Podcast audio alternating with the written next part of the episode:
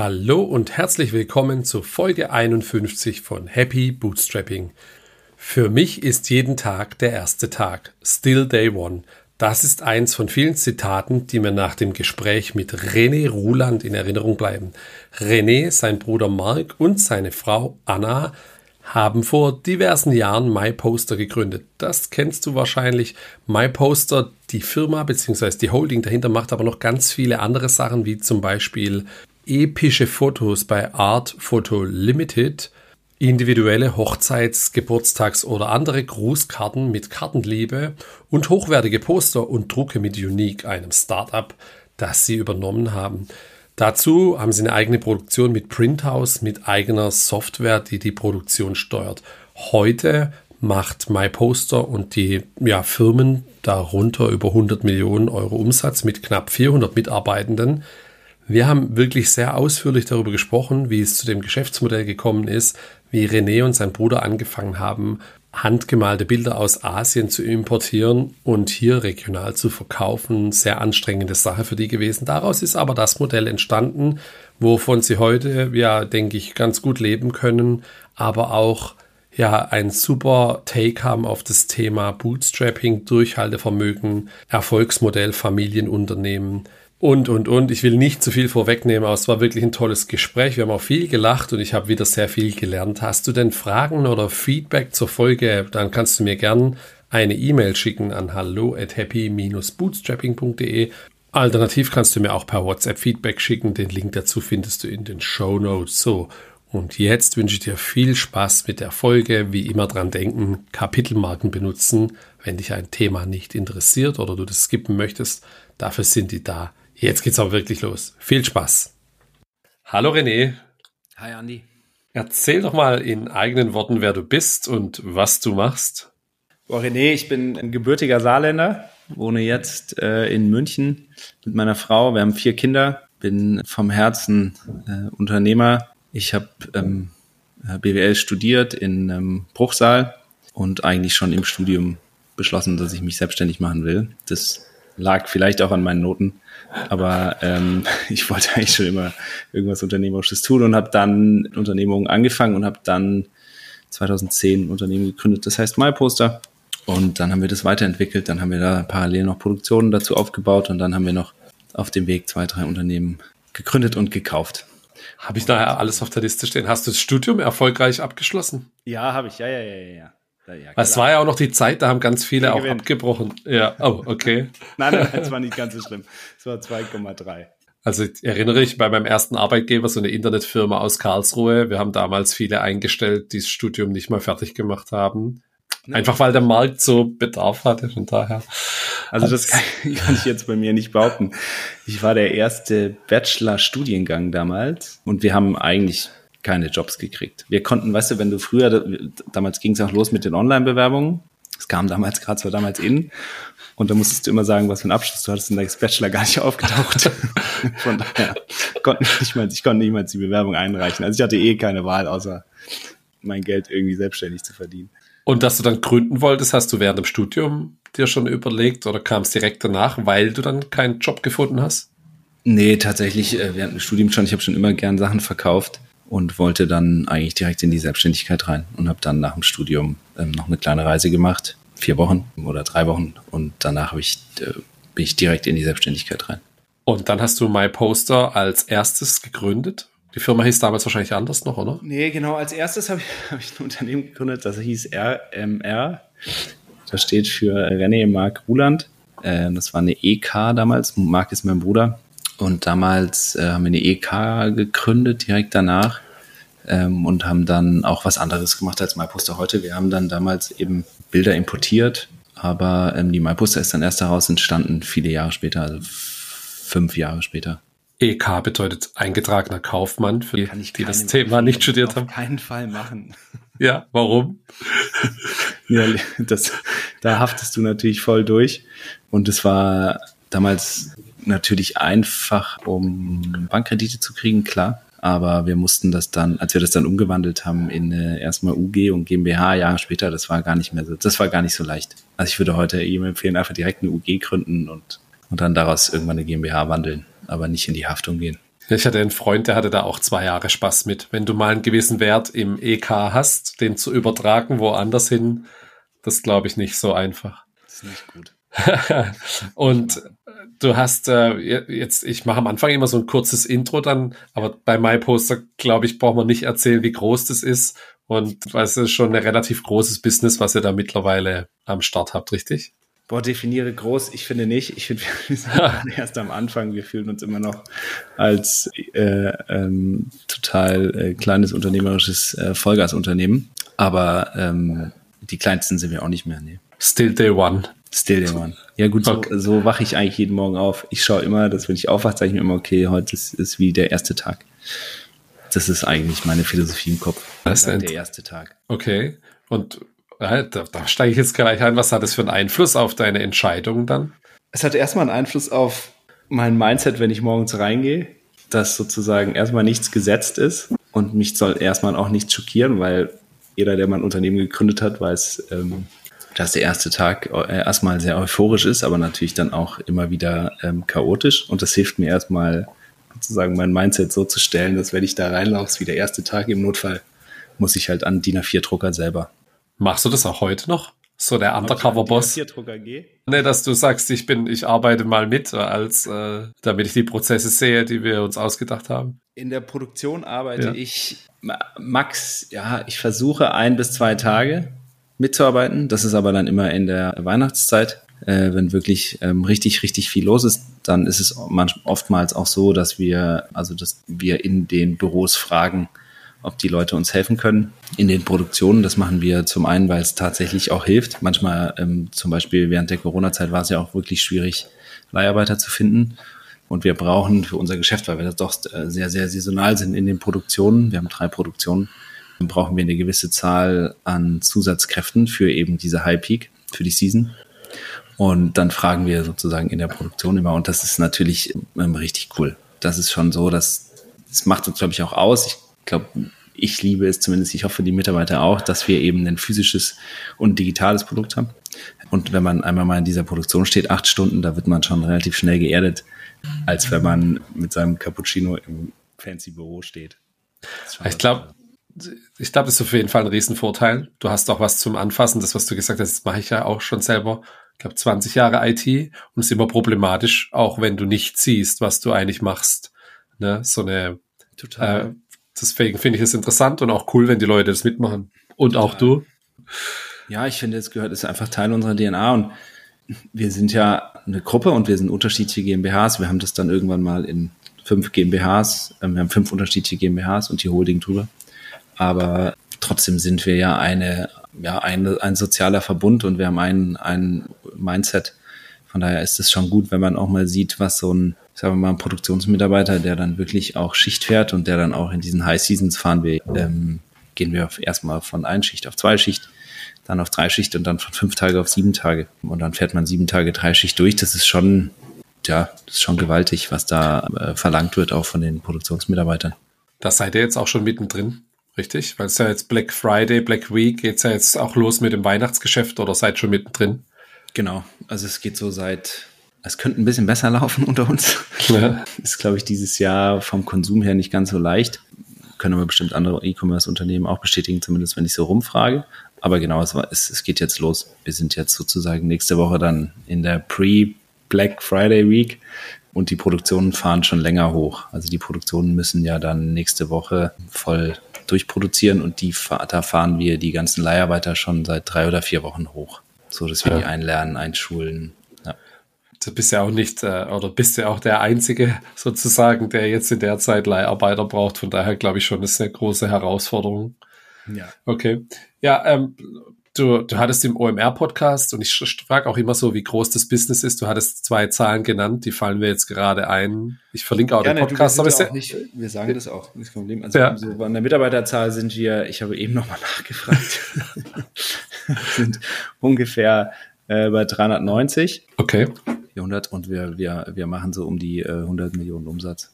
Der Podcast war letztes Jahr im September, glaube ich, wenn ich es richtig gesehen habe. Und da hast du die 100 Millionen schon angepeilt. Und die habt ihr jetzt dann überschritten. Da hat es alles genau, geklappt. Wir wollen die überschreiten. Das kommt jetzt so ein, wir machen 40 Prozent unseres Geschäfts sozusagen in den letzten 50 Tagen. Kommt so ein bisschen drauf an, was jetzt kommt und was, was da Prognose ist. Kommt auch immer drauf an, was man reinrechnet. Interessant, ja. Dann, dann lass mal noch einen Schritt zurückgehen. Du hast gerade kurz erzählt, du initial hattet ihr das gar nicht gedacht, dass ihr oder wolltet ihr mit was anderem starten, nämlich mit dem Import von Bildern oder Kunstwerken und habt dann erst später geswitcht auf das E-Commerce-Modell, das ihr heute habt. Kannst du das mal kurz auf die Reise nehmen, wie es dazu kam? Ja, also Kunstwerke würde ich das nicht Kurz, nennen. Ja. Das ist eher, Ging ja ein paar Jahre. Das war eher, äh, ja, das kann ich jetzt nicht sagen, den Ausdruck, den ich im Kopf habe. Äh, das geht nicht. Ähm, ist nicht jugendfrei. Aber wir haben damals eben Bilder importiert aus Asien. Also tatsächlich handgemalte Bilder, deswegen auch aus Asien, weil du natürlich in Asien überhaupt äh, von den Lohnkosten das leisten kannst. Und da haben wir sowohl diese ganzen alten Meister importiert. Also tatsächlich muss man sich vorstellen, wie so ein Van Gogh also so Nachtcafé oder Monets oder was auch immer, Seerosen, die handgemalt wurden. Wir haben aber auch dort handmalen lassen eben Bilder, die ich bei Google runtergeladen habe. Toskana Sonnenuntergänge, Tiere, Löwen, Zebras, alles, was du dir vorstellen kannst. Also alles, wenn du in so ein Hotel Garni gehst und denkst, boah, es ist gar nicht mal so schön, dann ist es vielleicht von uns. Aber das hat sich damals echt gut verkauft, muss man schon sagen. Also wir haben wir haben das dann importiert. Wir hatten eine gute Marge, das muss man auch sagen. Das sind, waren sozusagen schon extrem margenstarke Artikel. Wir haben die eingekauft, also damals bei, äh, wir mal, bei dem äh, Hersteller damals in Asien ungefähr für 80 Dollar Cent, würde ich mal tippen. 80 Dollar Cent, ein Euro und dann kamen natürlich noch die ganzen Logistikkosten drauf und alles, sagen wir mal, das war für drei Euro da, wo es sein sollte, zumindest mal bei uns im Keller damals. Und dann haben wir dafür bekommen, je nachdem, wie wir es verkauft haben, da gibt es auch noch verschiedene Sachen, wie wir es verkauft haben, aber haben wir es dann so für eine Spanne zwischen 40 und 100 Euro verkauft. Das heißt, die, die Marge war damals schon ganz gut. Und das bis heute so geblieben. Ja, nein, Spaß. das wäre schön. Das ist nicht mehr ganz so gut. Ja. Aber das hat, ähm, würde man nicht glauben, aber das hat wirklich gut funktioniert. Es war damals die Zeit auch, als die ganzen Möbelhäuser ähm, auch noch richtig geboomt haben. Also du, Heilbronn, wer gibt's da? Also was gab's da früher? Mann Mobilia, was heute, glaube ich, auch Lutz ist.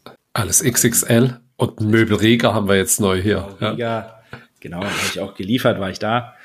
Und die habe ich dann alle äh, Stück für Stück akquiriert. Am Anfang habe ich das äh, aus dem Auto rausgemacht und bin ich einfach nur losgefahren mit meinem Golf und bin am Tag immer so 800 bis 1200 Kilometer gefahren durch die Republik, also durch äh, Österreich, Deutschland, Schweiz und habe die dann aus dem Auto verkauft. Und dann haben wir später, ähm, haben wir dann äh, größere Listungen bekommen, wie eben bei XX Lutz oder Riga oder bei diesen lokalen großen Möbelhäusern. Da gibt's ja meistens immer in Deutschland so ein paar lokale Heroes.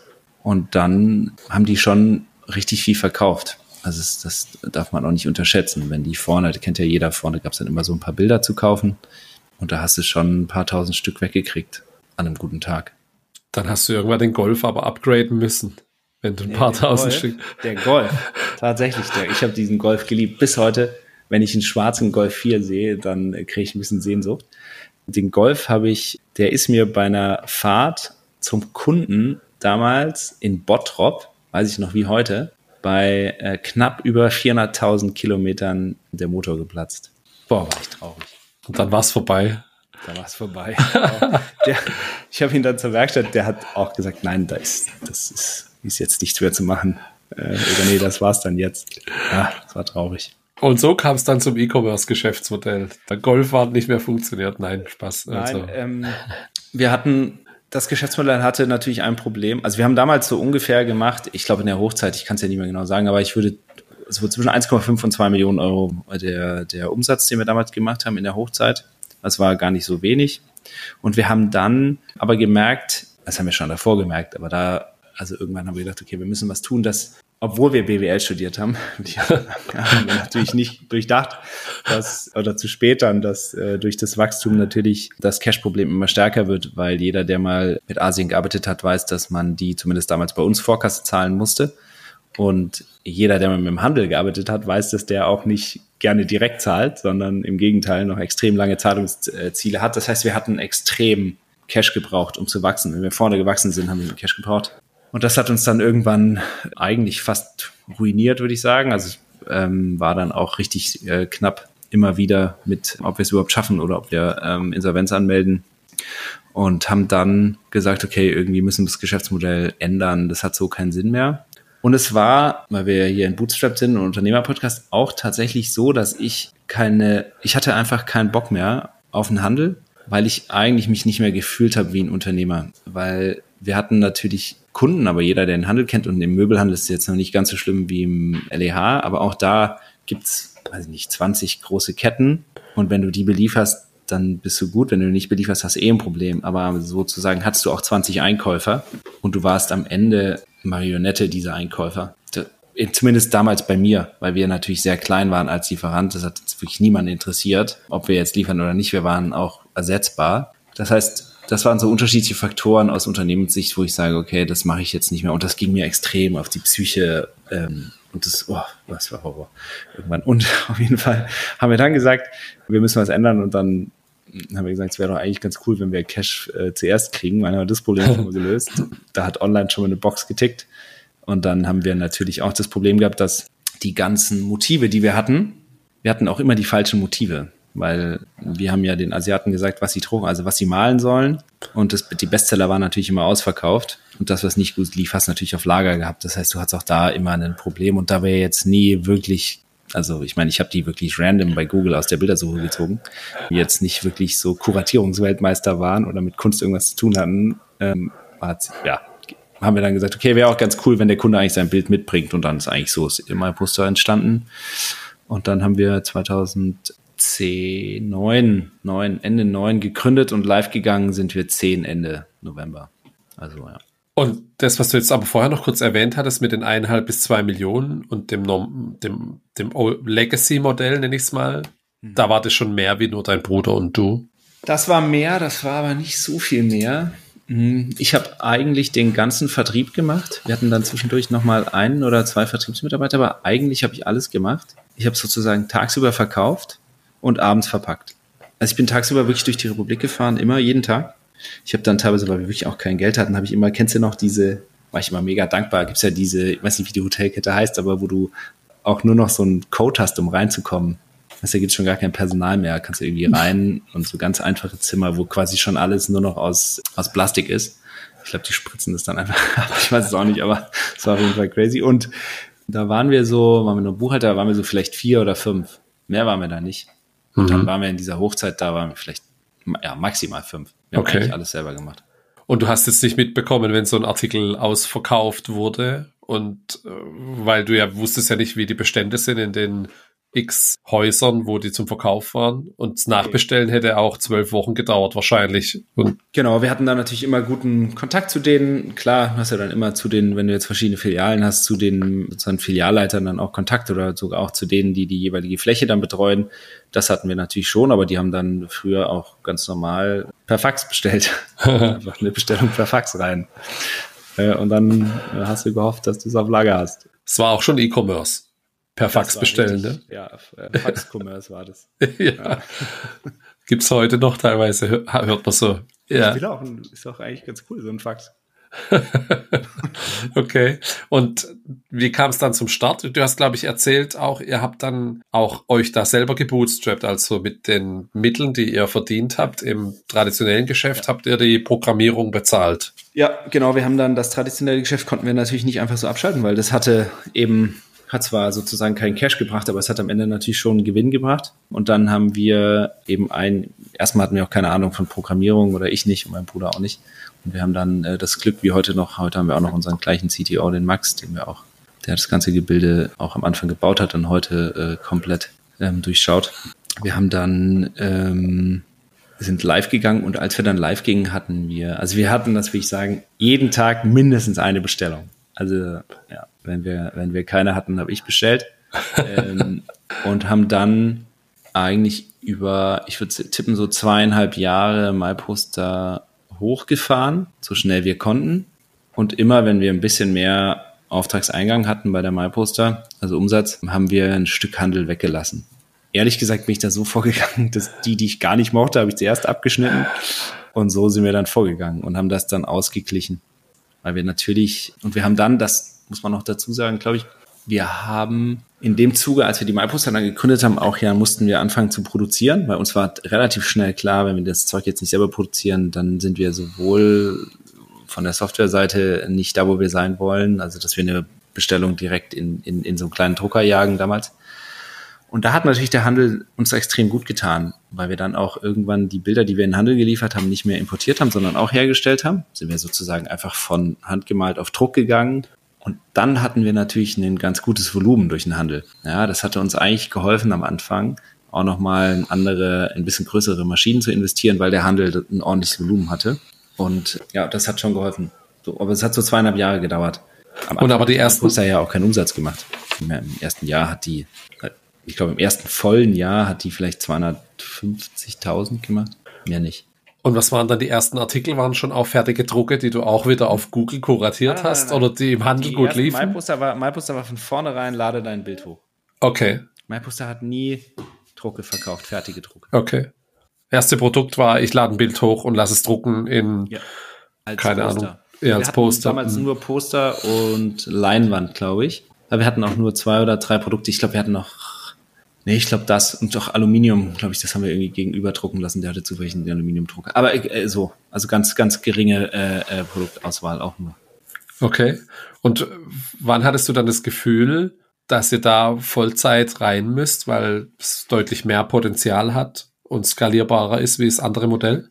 hört sich pervers an, aber ich war da schon Vollzeit auch drin. Ich meine, so ein Tag hat ja ein paar Stunden. Ist ja nicht wie die Menschen heute denken.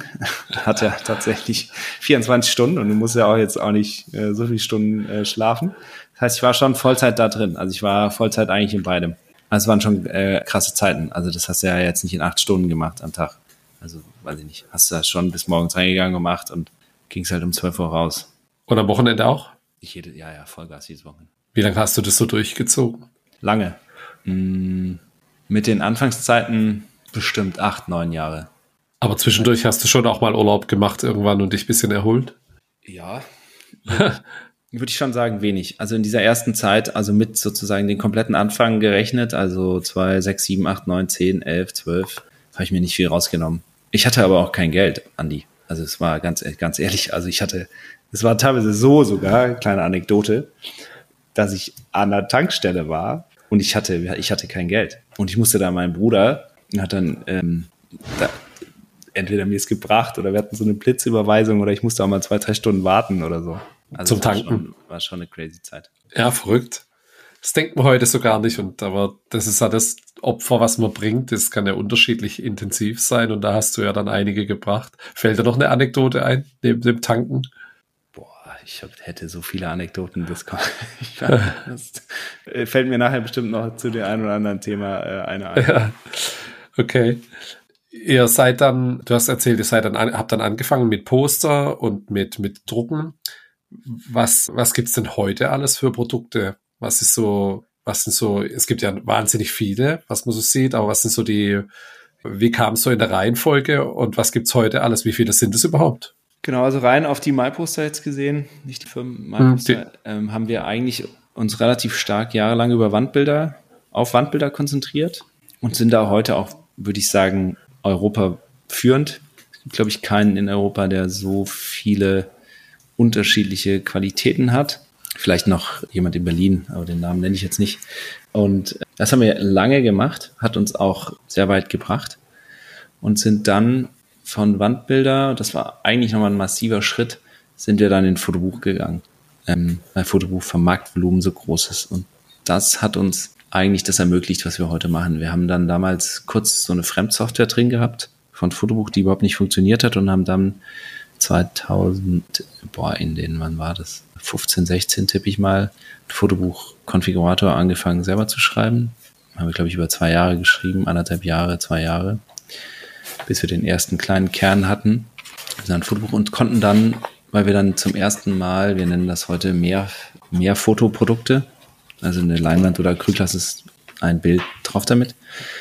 Und damit hatten wir sozusagen einen Kern für mehr Fotoprodukte und aus dem haben wir dann Kalenderkonfiguratoren entwickelt, Collagenkonfiguratoren entwickelt, Fotoabzugskonfiguratoren, Kartenkonfiguratoren. Aus dem Kern sind wir dann sozusagen äh, in die Breite gegangen. Und heute produziert er das auch alles selber, also egal welches Fotoprodukt. Genau, wir haben eben ganz früh schon. Wir haben gesagt, wir, wir bauen auch eine eigene Produktion auf, also schon 2010, 2011 und haben dann eben das äh, Unternehmen heißt heute Printhouse GmbH, ist eine eigene, eigene GmbH. Und wir haben drei Produktionen, eine in Dachau, eine in Bitterfeld-Wolfen, das ist im Osten, wo das alte Solar Valley war, wo die ganzen Solarpanels früher hergestellt wurden, und eine ganz neue in Olching, das ist auch bei München. Und da produzieren wir alles selber, ja. Also wir produzieren einen Artikel nicht selber, aber das sind 0, irgendwas Prozent. Und wie viele SKUs sind es? Also wie viele verschiedene Artikel? Kann man es überhaupt ja, sagen? Gibt so viele verschiedene Größen, ne? Genau, wir sind ja äh, mit der einzigste im Netz, der total, also zum Beispiel bei Wandbildern freie Formatauswahl hat. Bei uns ist es auch nicht so, dass du SKUs anlegst, sondern bei uns entstehen SKUs, äh, weil du konfigurierst dein Produkt und dann kommt da eine SKU raus. Unlimited am Ende des Tages. Klar, das ist sozusagen durch unsere völlige Personalisierung. Es ist unlimited und wir produzieren ja alles Losgröße 1.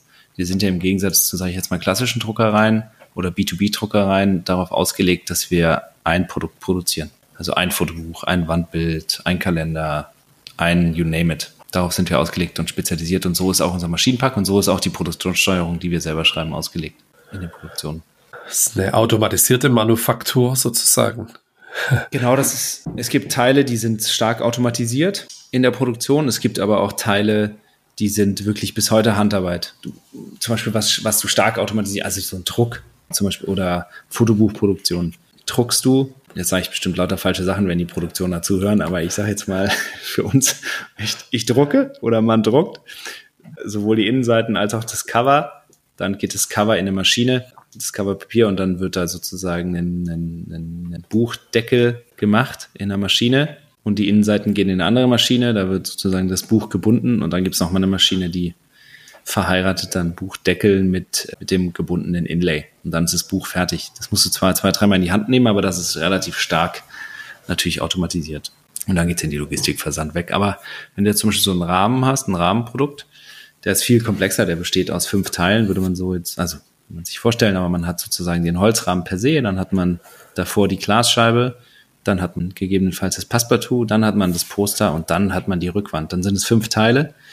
Die fünf Teile werden alle auf unterschiedlichen Maschinen gefertigt. Dadurch, dass das ähm, immer individuelle Maße, Größe sind, sind das bei uns große, für die, bei Holz, für die Rückwände große Holzplatten, da wird das Millimeter genau rausgefräst.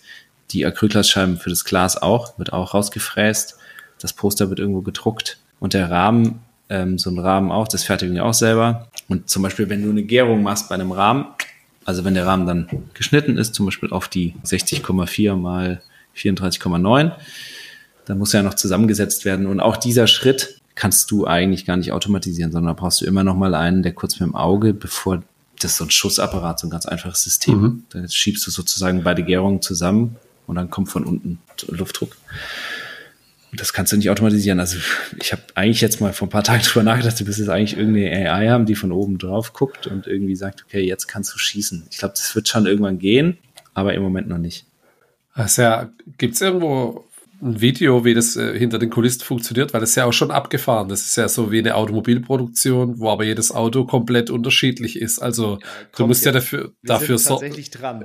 Okay, aber bin ich gespannt, weil du hast ja tatsächlich musst du ja schauen, du musst ja die Produkte auch danach verfolgen, die produziert werden und auch immer das Richtige verheiraten sozusagen. Total.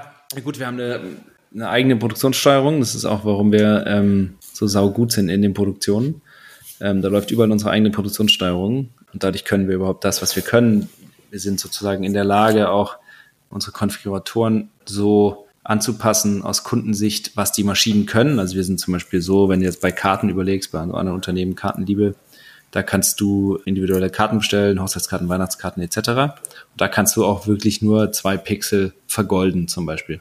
Ja. Und dieses Zusammenspiel, das funktioniert auch nur, weil wir ähm, beide Software im Griff haben, weil es unsere Konfigurationssoftware ähm, im Frontend ist und weil es unsere Produktionssteuerungssoftware ist, dass wir das hinbekommen. Aber das ist schon eine Herausforderung, klar. Und das sind in der Hochzeit, würde ich tippen, ich weiß es jetzt nicht, aber dieses Jahr 25.000, 30.000 Produkte pro Tag, Losgröße 1, die da durchlaufen in den drei Standorten. Für jemand, der, der eine Automobilproduktion häufiger schon gesehen hat, ist das jetzt wirklich eine interessante Vorstellung, wie das funktioniert. Und die, die Produktionssteuerung habt ihr komplett selber entwickelt dann. Haben wir von Tag 1 selber geschrieben und schreiben sie heute auch noch selber. Okay, also da bin ich sehr gespannt auf das Video, wie das alles funktioniert und dass es dann am Ende ja auch alles zusammenpasst. Die, die 390 Mitarbeitenden, die du gesagt hast, sind das dann die alle Firmen in der Gruppe zusammen mhm. oder ist es dann okay? Alle, in der, alle zusammen.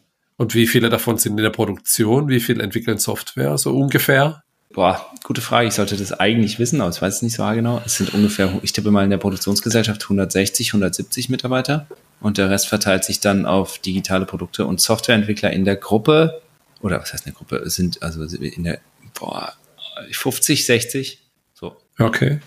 Was sind so die Top-Produkte? Dann das klassische Fotobuch jetzt zu Weihnachten für Oma und Opa. Stückzahl oder Umsatz? Ja, beides natürlich ist. Äh Stückzahl weiterhin Poster. Mhm. Einfach unglaublich, wie viele Poster am Tag verkauft werden, äh, immer noch. Ähm, zum Glück. Und Umsatz, aber tatsächlich, also Stückzahl in der Gesamtmenge Poster, wenn du es runterbrichst auf Größe und Produkt, ist es nach meinem Wissen nach DIN A4 Fotobuch als einzelnes Stück mit Größe. Umsatz generell als Produktgruppe ist es Leinwand. Okay. Und die Margen, wo sind die am besten? Boah, gute Frage, kommt immer so ein bisschen auf den VK an. Und es kommt beim, eigentlich hat Fotobuch gute Margen. Kommt aber da natürlich auch darauf an, wie viele Seiten du machst. Machst du 24 Seiten, ist die Marge natürlich nicht ganz so gut. Mhm. Machst du 76 Seiten, wird sie auf einmal richtig gut. Machst du 200, wird sie wieder schlechter? Nee, wird sie wieder Weil es mehr Aufwand ist? Weil okay. das Papier am Ende, wenn das druckt, druckt das. Also es ist jetzt nicht so unser Riesen. Beim Fotobuch ist das Material nicht, ist schon hoch, aber ist nicht ganz so hoch wie zum Beispiel bei einem, bei einem Rahmenprodukt, wo du relativ hohe, wo du sehr hohe Materialkosten hast. Also ein Fotobuch, ob du jetzt da 24 Seiten druckst auf der Maschine oder 74 ist nicht so schlimm, aber das, weil das Handling ist das gleiche. Du musst es trotzdem nehmen, in zwei Maschinen packen, du musst es trotzdem verpacken. Ja? Und da kriegst du ja sozusagen für ein 24 Fotobuch, ich kann es ja gerade nicht sagen, kostet 28,99 und wenn du aber 20 Seiten mehr machst, dann kostet es auf einmal 34 Euro oder 38 Euro. Und ähm, du hast aber eigentlich den gleichen Aufwand. Du hast nur so einen Tick mehr Materialkosten am Papier. Aber das ist eigentlich nie, ach, das macht den Braten nicht fett. Und bei einer Leinwand ist es, oder bei einem Rahmenprodukt zum Beispiel ist es so, dass du, das, dass du nimm mal so ein 60 mal 40 äh, Rahmen, also ein gerahmtes Bild in der Größe 60 mal 40. Mhm. Das hat ja zum einen mal eben diese fünf Teile und davon ist ein Teil ja die Rückwand, die ist aus Holz. Und das sind dann, was habe ich gesagt, 60 mal 40, also 0,24 Quadratmeter Holz, die hinten dran sind. Mhm. Und wenn du den Rahmen nimmst, der hat ja zwei Meter also 60 Zentimeter mal 2 plus 40 mal 2 sind 2 Meter plus Verschnitt. Normalerweise 10, 12 Prozent Verschnitt. Also hast du auf einmal 2,20 Meter 20 Holz verarbeitet plus 0,24 Quadratmeter Papier. Rückwand. Rückwand also mehr Papier Rückwand, ja. Auch, ja. 0,24 mhm. Papier plus das Passepartout. Also da kommt auf einmal richtig Material zusammen. Ja, und du hast da einen höheren Handarbeitsteil. Mm, die Margen sind, die sind auch noch okay dort. Aber ich sag mal, gut ist zum Beispiel auch so ein Kalender, das hat auch eine gute Marge. Wenn ich jetzt, ich hatte dir im Vorgespräch erzählt, ich glaube, das letzte Fotobuch habe ich vom Urlaub 2019 oder so gemacht, weil mich der Prozess bei meinem Hersteller meines digitalen Endgeräts, Handy, da ein bisschen enttäuscht hat. Was schön war, war, die Fotos sind alle gleich in der Cloud und ich kann per Knopfdruck ein Fotobuch erstellen, was ich, was natürlich da ein Riesenvorteil für den ist. Aber das Produktergebnis war nicht gut, die Farben waren nicht gut, die, das Buch war eingedrückt, so kam es bei mir an. Und dann hatte ich es reklamiert, nochmal eins bekommen, aber es hat dazu geführt, dass ich jetzt kein Fotobuch mehr gemacht habe, was natürlich blöd ist. So, ist blöd. Wie, wie läuft das jetzt ab? Jetzt mal angenommen, ich habe jetzt hier vom letzten Urlaub 300 Fotos. Mache ich das am besten bei euch in der Web-App? Äh, lade ich mir die Handy-App runter? Gibt es eine KI, die da schon automatisch mir die Bilder dorthin setzt, die cool sind, die die Gesichter zentriert, die schaut, was ist cool an dem Bild oder wie, ja. wie funktioniert das? Mehrere Fragen. Ja. Ich fange bei der ersten an. Ja. Was lade ich mir runter oder was äh, präferiere ich? Ich glaube, beides ist gut. Wir haben, wir haben ja eine App, sowohl Android als auch iOS nativ. Es gibt mit Sicherheit App-User, die wollen das einfach, äh, einfach, die machen das einfach mit der App und da liegen ja auch die meisten Bilder. Wenn man jetzt keine Spiegelreflex hat, liegen die ja da auch. Dann ist die App funktioniert auch sehr, sehr gut. Bei uns ist das tatsächlich so, du wählst dann einfach nur noch die Bilder aus, kannst du, dann erstellen wir dir automatisch dein Fotobuch und du kannst es noch ein bisschen hin und her schieben. Ja, wir zentrieren dir, genau, wir zentrieren dir natürlich die Bilder, die Gesichter, das machen wir alles. Das tun wir alles in der App. Wir suchen auch, du kannst zum Beispiel auch äh, datumsbezogen eingeben. Also wenn du jetzt deinen Urlaub kennst und du sagst, du warst vom 4.9. bis 22.9. im Urlaub, dann kannst du das so eingeben. 4.9., 22.9. Wir sortieren dir auch die ähm, doppelten Fotos raus und sagen dir dann, das haben wir genommen und versuchen dir sozusagen so ein gutes Fotobuch zu erstellen. Ist das schon 100% perfekt? Auf gar keinen Fall. Arbeiten wir da dran auf Hochtouren. Das ist mit Sicherheit das, was uns am meisten beschäftigt, weil dieser Pain, ein Fotobuch zu erstellen, der ist ja weiterhin beim Kunden da. Also viele fangen ja nicht an, weil sie wissen, es wird painful, weil sie mal eine Erfahrung hatten, wie du sie hattest von einem amerikanischen Konzern. äh, fängt mit G an, der Konzern. ähm, und wir arbeiten daran. Wie ist es? Viele machen auch den Weg, dass sie bei uns im Web, ähm, also du kannst bei uns, ähm, wir nennen das Cross-Device, also du kannst, egal wo du es abspeicherst, weitermachen, in der App oder im, im Web. Überall sind deine Fotos vorhanden. Du kannst auch im Web anfangen und kannst äh, mit einem Scan können wir auf deine Bilder zugreifen auf dem Handy. Das heißt, du kannst auch im Web anfangen und dann wählst du dir die Bilder von deinem Handy aus und wir ziehen die automatisch rüber, so dass du eigentlich da auch kein Problem hast. Und das sind aber diese ganzen KI-Themen noch mal viel mehr drumherum. Das ist das, an was wir auch arbeiten, natürlich, und wo wir uns, wo auch die Zukunft am Ende des Tages ist. Also die Zukunft muss sein, dass der Krampf, den du dabei hast, den müssen wir dir nehmen. Keine Frage. Und da wird's immer besser, das muss man am Ende auch sagen. Die Bilder werden besser, du kannst mit KI ja heute zum Glück schon wieder hochskalieren. Das heißt, selbst WhatsApp-Bilder eignen sich für eine gute DIN A4-Seite, haben damit kein Problem mehr. Das heißt, die ganzen Tools, die da kommen, werden besser.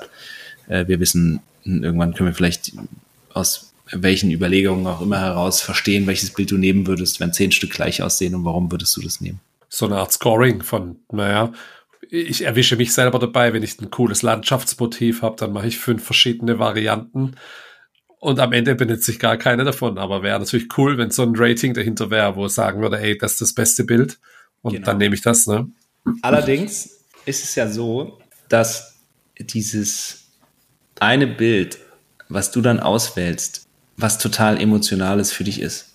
Und du, ich bis heute noch nicht so ganz durchdacht habe, ob eine KI jemals verstehen mhm. kann, wieso du das Bild wählst. Weil das ist vielleicht nicht schöner, ist vielleicht auch ein bisschen verschwommen, aber es ist genau dieser Moment, was bei dir sozusagen im Kopf ist. Und es ist was, was nichts mit dem visuellen, was auf dem Bild zu tun hat, sondern rein mit dem, was bei dir im Kopf abläuft, wenn du das Bild betrachtest. Mhm. Und das wird mit Sicherheit sehr, sehr schwierig sein, das sozusagen abzubilden. Das wird alles kommen, weil wenn du mehrere Bilder machst, was ist scharf, unscharf und so, das ist heute schon so. Aber so dieses, warum wählst du das eine aus?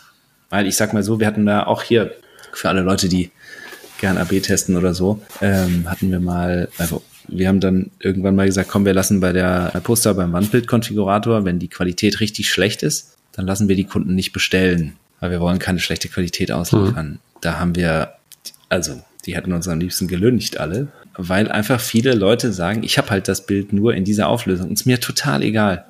Ist mir alles egal. Ich will dieses Bild haben, weil das ist für mich so wertvoll.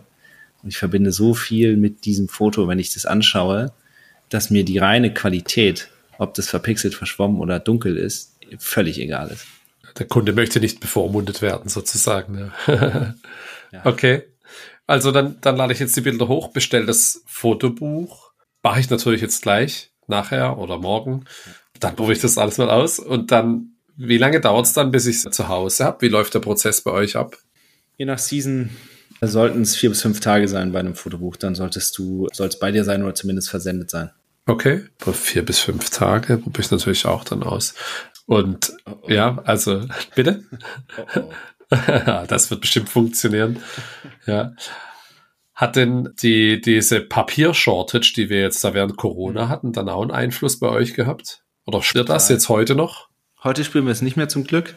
Wir hatten das letztes Jahr extrem, hatten dann auch zu kämpfen mit der Marge äh, in den Produktionen, weil sowohl der Holz-Shortage, Papier-Shortage, Aluminium-Shortage, Acryl-Shortage, war ja eigentlich alles Shortage hat zum einen die Preise hoch, hochgetrieben, zum anderen mussten wir, wenn wir was gekriegt haben, kaufen und die Läger füllen, was uns jetzt sozusagen ähm, natürlich im Cash nicht ganz so gut getun hat, was aber nicht so schlimm war.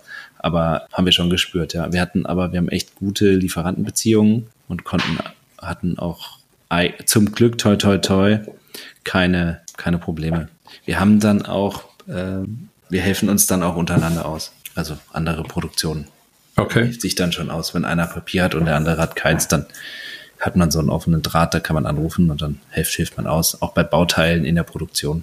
Wenn wir manchmal gleiche Maschinen haben und die hängen irgendwo am Zoll oder so, die Bauteile, dann fragen die Techniker auch oder die wissen ja dann, ob wir zufällig die ganzen Ersatzteillager noch da haben oder die andere Firma und dann hilft man sich aus.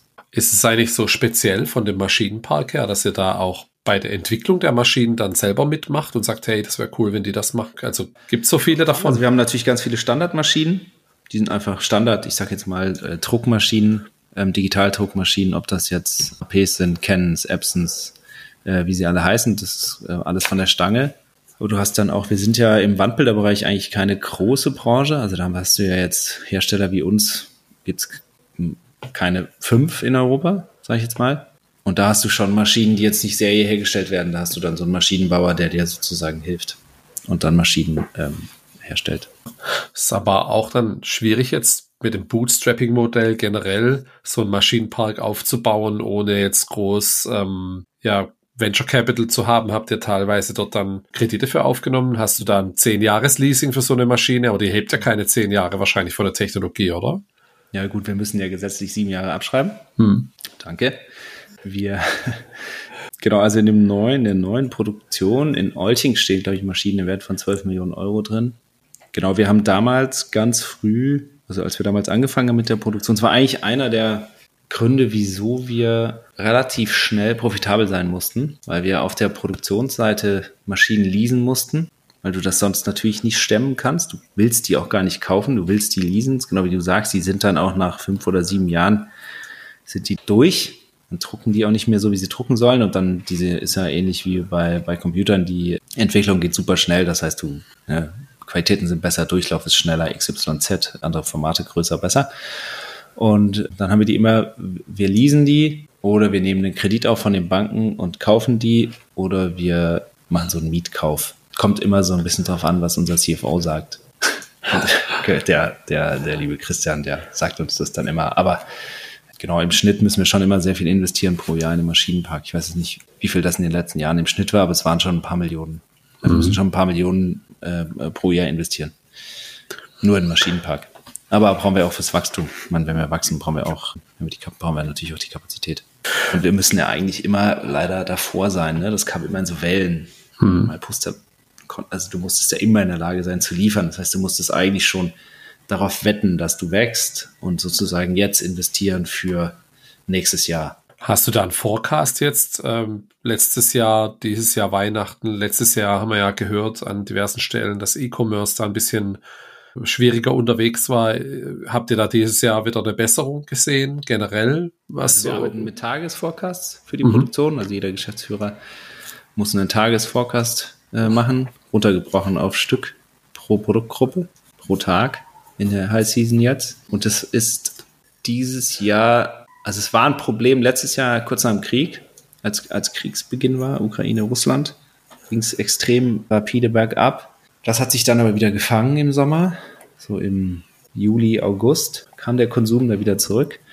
Und dieses Jahr ist es eigentlich so, dass der Konsum bis, jetzt ne, nur von unserem Markt, unseren Märkten gesprochen, so seit ja mal Ende August nicht mehr ganz so gut ist wie erwartet.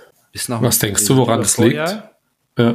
Ich glaube tatsächlich, es liegt zum, zum einen an der wirtschaftlichen Lage im Land. Es ist jetzt auch nicht überall rosig unter uns und die Maschinenbauer spüren das ja auch schon, die ganz vorne sind sozusagen und vor allem die viel Asiengeschäfte haben, dies oder jenes. Und ich glaube, dass auch sagen wir, im klassischen Wandbildgeschäft, wir haben noch ein Unternehmen, das heißt Unique, da verkaufen wir zurzeit noch einfach nur, ich sag mal, trendige Künstler-Wandbilder. Da glaube ich schon, dass es einen gewissen der Cocooning-Effekt jetzt eintritt. Also ich glaube, dass 19, 20, 21 während der Corona-Zeit schon sehr, sehr viel eingerichtet wurde und sehr, sehr viel gekauft wurde in diesen Zeiten und dass jetzt erstmal die Leute voll sind. Also ich glaube, dass sozusagen da so ein, so ein kleiner Effekt ist. Und bei der MyPoster per se, also bei den Firmen, wo der Kunde sein eigenes Bild hoch mitbringt, oder da sehen wir ein Wachstum zum Vorjahr in der jetzigen Zeit im Moment. Also overall sehen wir gutes Wachstum year to year, aber ähm, jetzt gerade tu, ist es schon, ist schon nicht leicht, immer ordentlich über Vorjahr zu sein, sagen wir mal so. Beim Alexander Graf im Kassenzone Podcast, Folge 500. Herzlichen Glückwunsch, Alex, nochmal hier. Da waren, die Kollegen sehr viel, also Philipp und Pip, und ihn interviewt und da ging es viel um Temo und Shein und dass jetzt man viel, ja, viele E-Commerce-Händler Probleme haben, weil man diverse Waren direkt aus Asien bestellen kann. Ist das auch eine Gefahr für euer Modell? Gibt es Hersteller, die das dort machen? Siehst du das kommen, dass ich in Zukunft vielleicht das dort mache, weil ich zwei Euro spare oder ist das völlig äh, unmöglich? Ich sehe es völlig in diesem, in dem Bereich, in dem Unique arbeitet. Das heißt, in einem Wandbild, was erstmal nicht personalisierbar ist oder erstmal mhm. ein starkes Commodity-Produkt ist, was natürlich geschützt ist durch ein gewisses Copyright, wo ich jetzt mal sagen würde, okay, das wird jetzt China Thema auch nicht interessieren. Das heißt, das ist erstmal, ähm, äh, da ist erstmal offen und da, da ist es auch so, dass wir die spüren.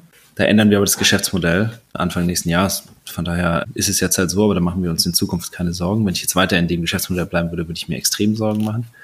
Wenn ich jetzt an eine MyPoster denke, und ich überlege mir, dass du dein Bild von deiner Familie mit deinem Kind uns gibst oder einem Asiaten, um zwei Euro zu sparen, da würde ich sagen, ist der Europäer noch, noch lange bei uns. Also, mhm. ja, würde ich jetzt mal so behaupten. Ich glaube, dass du dann auch wiederum sagst, okay, guck mal, wir produzieren in Deutschland, wir hm, haben die neuesten Maschinen, was jetzt auch ähm, die ganzen ähm, Umweltschutzthematiken angeht. Wir haben hier Arbeitsplätze. Wir schauen, dass deine Daten sicher sind und wir geben dir eine Qualität, die du ins Kinderzimmer hängen kannst, ohne dass du Angst hast, irgendwelche Stoffe treten da aus. Guter glaube Punkt. Ich, dass, dass, dass einfach, nee, ich glaube, dass wir da hoffentlich nicht so schnell disruptbar sind. Okay. Würde ich jetzt mal glauben, wenn, wenn ich jetzt Kunde wäre. Aber ist das, ja, ich bin jetzt nicht in jedem Kunden drin, aber würde ich jetzt mal hoffen. Okay. Ja, ist auf jeden Fall auch ein guter Punkt. Dann. Unique hatte ich bei einer Liste noch für später kurz. Mich würde mal noch interessieren, die Marketingseite von dem Geschäft. Ihr macht ja TV-Werbung und wenn ich jetzt heute nach dem Thema Google, jetzt seit einiger Zeit sind die ersten vier, fünf Plätze in Google ja Paid Ads, da taucht ja alles Mögliche auf. Was sind so eure Marketingkanäle, die gut funktionieren, die besser funktionieren oder die vielleicht auch schlechter funktionieren wie früher? Ähm, klassisch sind wir erstmal ein Suchvolumen getriebenes Unternehmen. Das heißt, wir sind klassisch, haben wir äh, ganz stark äh, Paid-Kanäle wie Google drin. Google, Google Shopping, normale Anzeigen. Dann haben wir natürlich versucht, jeder seine Marke aufzubauen, sei es über ähm, eben irgendwelche, also Branding-Kanäle, sei es äh, hier oder da mal eine Anzeige oder eben hier und da auch mal eine Fernsehwerbung oder jetzt bald auch eine große äh, Out-of-Home-Kampagne. Da versuchen wir auf jeden Fall Marke aufzubauen. Aber dann haben wir die ganz klassischen Online-Kanäle, so wie ähm, SEO oder auch ein Affiliate oder auch natürlich starkes CRM. Wir haben natürlich eine sehr starke Kunden- Kundenbase, wo wir gucken, okay, also dass wir natürlich schauen, dass oft, dass ihr, dass, dass, dass du, wenn du jetzt nächste Woche bei uns bestellst, dein Fotobuch immer wieder bei uns bestellst. Ja, so bespielen wir eigentlich die ganz klassischen Kanäle von A bis Z, natürlich auch Social, äh, Instagram, Paid, Non-Paid, Facebook, alles was rund um Meta. Influencer? Was kannst ja, du mit Influencern machen? Wie, wie läuft das? Haben wir früher sehr viel gemacht, Influencer Marketing. Haben wir ein bisschen Abstand genommen, weil die Performances lange nicht mehr so gut waren wie früher. Also die, die Return on Invest, also was wir jetzt reingegeben haben, wenn jetzt ein Influencer, ich sage jetzt mal, der hatte eine Million Follower, fiktive Summe, dafür will er zweieinhalbtausend Euro für zwei Posts. Und früher hattest du da ein ganz gutes Return on Invest drauf, was du heute nicht mehr hast. Aus welchem Warum das so ist, das weiß ich nicht. Da bin ich jetzt nicht der äh, Influencer-Profi. Äh, ich kann mir gut vorstellen, dass zum einen irgendwo da auch die Ziel oder die, die Follower, die Schnittmengen von den jeweiligen Influencern zu groß sind. Das heißt, dass die Follower ähnlich sind bei, bei, bei, bei vielen Influencern, so dass du eigentlich gar nicht mehr eine Million Unique erreichst, sondern vielleicht nur noch 200.000, 300.000. Mhm. Kann ich mir gut vorstellen. Und ich weiß auch nicht, ob Meta, ich sage jetzt mal, sein Algorithmus da nochmal geändert hat, dass die Reichweite der Influencer einfach nochmal kleiner geworden ist. Aber wir haben auf jeden Fall lange nicht mehr so viel Erfolg wie früher und nehmen davon auch Abstand. Im Sinne von, mhm. wir machen weniger. Nicht Abstand im Sinne von, wir wollen das nicht machen, sondern es lohnt sich für uns nicht mehr. Okay, verstehe. Naja, das ist ein spannender Take. Also es hätte mich jetzt eh interessiert, wie, wie das äh, funktioniert, wenn das erfolgreich ist, aber ja, also TV-Werbung. Zwei mal drei mal ja. vier. Je nachdem. Mhm. Also du konntest schon mal vier machen früher. 1000 mhm. Euro rein, 4000 Euro raus, 5000 mhm. Euro rein, 20.000 Euro raus. Ah, es funktioniert lange nicht mehr so. Mhm. Nee. Okay. Aber bist du ja, es gibt Geld, teilweise, wenn du Geld wechselst. Okay. Ja, gut, dann versteht man auch, dass man. Geldwechsel macht der Unternehmer ja nicht ganz so gern. dass man es runterfährt. Und TV-Werbung, was ist da so? Was bucht ihr da für Slots? Sucht ihr euch die genau raus? Ist es dann ein junges Zielpublikum, dann, wenn die Eltern Fernsehen schauen, ja, weil die die Bücher haben, bestellen? Dieses Jahr keine gemacht. Äh, wir haben vor zwei Jahren äh, mehr gemacht. Das haben wir auch im Moment nicht, weil wir wir hatten damals, äh, genau, hatten wir auch nochmal eine, eine, eine ähm, die, die, die, immer eine Agentur und dann haben wir sozusagen auch zielgruppenmäßig gebucht, sowohl bei großen Kanälen, aber auch Randkanäle und haben da auch was gesehen, aber wir waren am Ende mit der Performance nicht ganz so zufrieden und sind da im Moment nicht drauf. Werden wir das in Zukunft wieder tun? Ich würde es auf keinen Fall ausschließen. Ich glaube, es kommt auch wieder. Wir sind dann relativ stark in, auf YouTube gegangen. Also die, eigentlich die Spots auszuspielen auf YouTube und da haben wir schon geile Erfolge gesehen. Das war sozusagen für uns nochmal ähm, von der Sichtbarkeit und von der Reichweite und auch von dem, was wir gemessen haben. Wir messen teilweise dann immer wieder die äh, Markenbekanntheit und da haben wir mehr gesehen, als wir es über TV gemacht haben. Und du kannst überhaupt vernünftig messen, ne? Das ja du kannst messen. Beim, ja, genau. Beim Fernsehen schwierig, ist ja. immer, es ja ein paar, gibt ja ein paar Tools, aber wir, also ja, ja. Ja. Okay, ja, spannend. Du hast einen neulichen Post, glaube ich, war es auf LinkedIn gemacht zum Thema, dass ihr Lizenzen gekauft habt für, was war da alles drauf? Superman, Batman, sowas in die Richtung. Ist, ist, das, äh, ist das wichtig für euch, für die Zukunft, dass ihr da Unique Content dann auch habt, wenn wir jetzt den Switch gleich zu Unique machen? Ja. ähm, der Post war, wir haben ein Unternehmen in Frankreich, das heißt artphotolimited.com. Mhm. Und da sind wir, ähm, würden wir sagen, marktführend. Zumindest kennen wir kein Unternehmen weltweit, was ähnlich gut aufgestellt ist wie wir in dem Bereich von Epic Fotos. Das heißt, wir suchen eigentlich immer das Foto, was du im Kopf hast, wenn du an den jeweiligen Moment denkst. Mhm. An Mohammed Ali denkst, gibt es so ein paar Fotos, die ganz viele Leute im Kopf haben. Sei es, wo er da steht mit der Faust im Regen. Oder du denkst an John F. Kennedy. Gibt es ein, zwei Fotos, die dir sofort mhm. im Kopf sind, sei es, ob er da in seinem Auto sitzt, ähm, kurz vorm Schuss. Oder wo er mit seinem Bruder im Weißen Haus sitzt bei der Kuba-Krise. Oder Michael Jordan, wie er sozusagen mit dem Nummer da steht und auf dem, auf dem Court steht. Und wir versuchen wir, wir suchen weltweit immer dieses Foto. Oder zum Beispiel das Neueste, was sich auch saugut verkauft, ist das Roger Federer und Nadal, wo sie Händchen halten und weinen. Also das wird auch, wenn auch viele Leute gesehen haben. Das heißt, das ist der Ansatz zu sagen, okay, ist gar nicht die Masse an Fotos, sondern die Idee ist zu sagen, okay, wenn ich an die jeweilige Situation denke, an die Beatles, welches Foto habe ich im Kopf oder an David Bowie oder äh, äh, Freddie Mercury oder und das wollen wir verkaufen. Und das ist eigentlich ein cooler Markt. Das macht total viel Spaß. Das ist überhaupt nicht leicht, an die Lizenzen ranzukommen, weil du weißt manchmal nicht, wo sie liegen. Meistens weißt du gar nicht, wo sie liegen. Dann oftmals wissen, selbst der, der das Foto hat, weiß nicht, ob er daran verdienen darf oder nicht. Weil in dem ganzen Lizenzgeschäft, gerade im personenbezogenen, ist es oft so, dass du das kommt manchmal darauf an, ob der Fotograf das Recht hat oder der, der drauf ist. Das ist mhm. so eine gewisse Beurteilung von, wer ist der Star auf dem Foto. Ist das Foto so geil, weil es ich sage jetzt mal, Hand Gottes. Catch the moment. Aha. Weil Maradona mhm. drauf ist? Oder ist das Foto so gut, weil der Fotograf in dem mir die Sekunde abgeschossen hat und dieses Foto gemacht hat? Ja. Mhm. Das heißt, da hast du natürlich viele Lizenzthemen und ähm, ab und zu ja, wirst dann halt auch mal äh, verklagt, obwohl du eigentlich Lizenz abgibst, aber dann scheinbar an den falschen. Oder die zwei sind sich auch nicht einig und dann wirst du halt mal verklagt. ähm, aber wir, äh, ja, das macht Spaß und es ist cool und es ist für Art Photo Limited auf jeden Fall extrem wichtig, ja dass wir dort die Lizenzen haben und das auch ausbauen. Ist es auch was, was dann der Unterschied zu KI-generierten Bildern ausmacht? Dieser Unique Moment, den die Leute in Erinnerung haben? Total. Also jetzt bei einer Art Photo Limited zum Beispiel, klar, da ist es, da ist die Zielgruppe wirklich jemand, der dieses Foto liebt, der diesen Moment liebt, der vielleicht Freddie Mercury liebt oder der ähm, mein Lieblingsbild ist wirklich, die sitzen die zwei Kennedy-Brüder im Weißen Haus mhm. und haben so einen Kopf nach unten. Das ist ein unfassbar geniales Bild. Und bei einem KI-generierten Bild, also es gibt, glaube ich, zwei Unterschiede. Das eine ist, generiere ich KI für Kampagnen. Das ist das, was wir auch tun. Wenn du heute auf die MyPoster gehst, wirst du kein Bild mehr sehen, was geschossen ist. Das ist alles KI generiert. Alle Kampagnen sind KI generiert. Das ist klar. Da funktioniert das auch sehr gut. Auch äh, Mockups, Models, all das wird alles generiert, klar.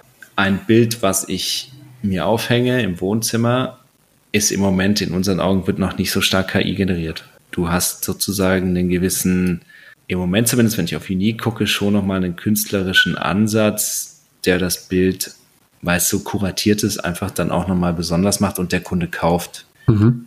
Würde ich jetzt ausschließen, dass das Bild, was wir bekommen von dem jeweiligen Künstler, nicht mit der KI generiert ist? Nein. Das heißt, ja, also glaube ich, dass du das gleiche Bild, was du heute malen kannst, also im Kopf hast, wenn du ein Creator bist oder ein Kreativer oder ein Künstler, was du anfängst zu malen, sei es eine Skizze oder was auch immer, ob ich das jetzt male auf einem Papier oder ob ich das KI generiere, ist, glaube ich, das wird in den nächsten Jahren keinen Unterschied mehr machen und es wird auch keiner mehr rausfinden. Und eine Kombination. Es gibt hier diesen famous Indie-Hacker, den Peter Levels. Weiß nicht, ob du den kennst. Der mhm. hat hier Nomad List gemacht, Remote okay hier für Remote Jobs. Und jetzt hat er, war mit einer der ersten, der hier so groß in AI-Startups gegangen ist. Der dann so ein Avatar-AI, da kannst du ein Avatar, lädst ein Bild von dir hoch und dann sagst du, ich möchte ihn in dem und dem Style. Der macht es auch für Interior. Ich möchte meine Wohnung umdekorieren.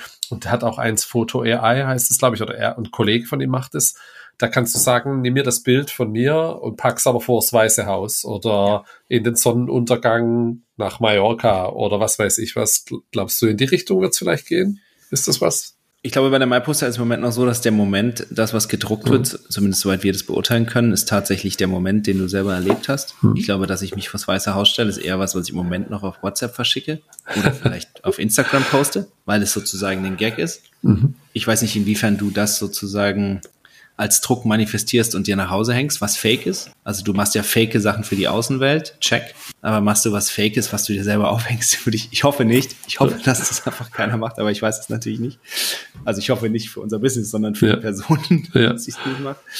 Ja, ich, auf jeden Fall ist es so, dass ich überhaupt nicht sagen würde, dass wir, dass da nicht eine fette Welle auf uns zukommt. Ich sehe uns aber da anders aufgestellt. Ich sehe uns da so gut aufgestellt, dass wenn das passiert, wenn die Leute auf einmal sozusagen ihr eigenes, sich selber vor äh, das Weiße Haus stellen wollen, dann sind wir trotzdem und das drucken wollen, dann sind wir als MyBooster trotzdem der, der logischerweise dir einen Dienst zur Verfügung stellt, wo du das machen kannst und dann direkt bei uns drucken kannst. Weißt du? Hm. Weil ja am Ende. Drucken muss ich trotzdem, ja. Ja, am Ende ist das Bild ja immer noch äh, auch, muss konfiguriert werden, beschnitten werden, die Größe, Rahmen drum, Material. Aber ja, das kann natürlich, also ich glaube schon, dass da super viel auf uns zukommt. Und auf die andere Frage, bei einem Künstler, ich glaube, du wirst irgendwann nicht mehr sehen, ob das vom mhm. Künstler hergestellt ist oder von der KI. Aber da will ich auch mal, will ich auch mal sagen, dass jeder, der mal mit Midjourney gearbeitet hat, der weiß, dass es für einen Nicht-Kreativen jetzt auch nicht leicht ist, ein richtig, richtig gutes Midjourney-Bild zu machen. Das heißt, es ist ja nur die Frage, wo entsteht in meinen Augen die Kreativleistung? Entsteht die bei der Hand? Also übersetze ich sozusagen meinen Kopf, meine Gedanken in, in meine Hand im Sinne von ich male was oder ich erstelle was in Photoshop, was ja auch gedanklich erstmal im Kopf entsteht und dann in den Händen über den Maus oder was auch immer äh, in Photoshop entsteht. Oder übersetze ich meine Gedanken in einen Text, den ich in Midjourney packe, mhm. was in meinen Augen die gleiche Kreativleistung ist. Also die Kreativleistung entsteht erstmal bei dem Künstler im Kopf und das Ende ist ein Output-Ding. Ja. Von daher sehe ich da ja, total valide, das so zu tun. Jetzt hast du die drei Firmen schon angesprochen. Unique, R, ähm, Art Photo Limited und Kartenliebe. Machen wir mal kurz da einen Einstieg bei Unique. Das ist eine Firma, die habt ihr übernommen. Die war Venture Capital finanziert. Hm. Ähm, die habt ihr übernommen. Wann habt ihr die übernommen? Also meine Frau ist großer Fan. Ich weiß aber nicht mehr genau, wann ihr die ja, übernommen habt. 2018, glaube ich, oder 17. Ja, wann war es? Viele große Fans bei Unique. Ja. Äh, wir haben die übernommen 2000, was haben wir jetzt? 23, vor zwei ja. Jahren. 2021 21. am Black Friday. Am Black Friday? Echt? Am Black Friday, ja. Äh, ja, haben wir die übernommen. Und wir haben die übernommen damals schon mit einem ganz klaren Gedanken, dass wir daraus einen Marktplatz bauen wollen und haben dann eigentlich auch äh, an dem Montag nach Black Friday angefangen, Konzepte zu schreiben, Software zu schreiben und schreiben jetzt da schon relativ lange in einem großen Team und gehen aber ähm, nächstes Jahr Anfang, Anfang des nächsten Jahres live.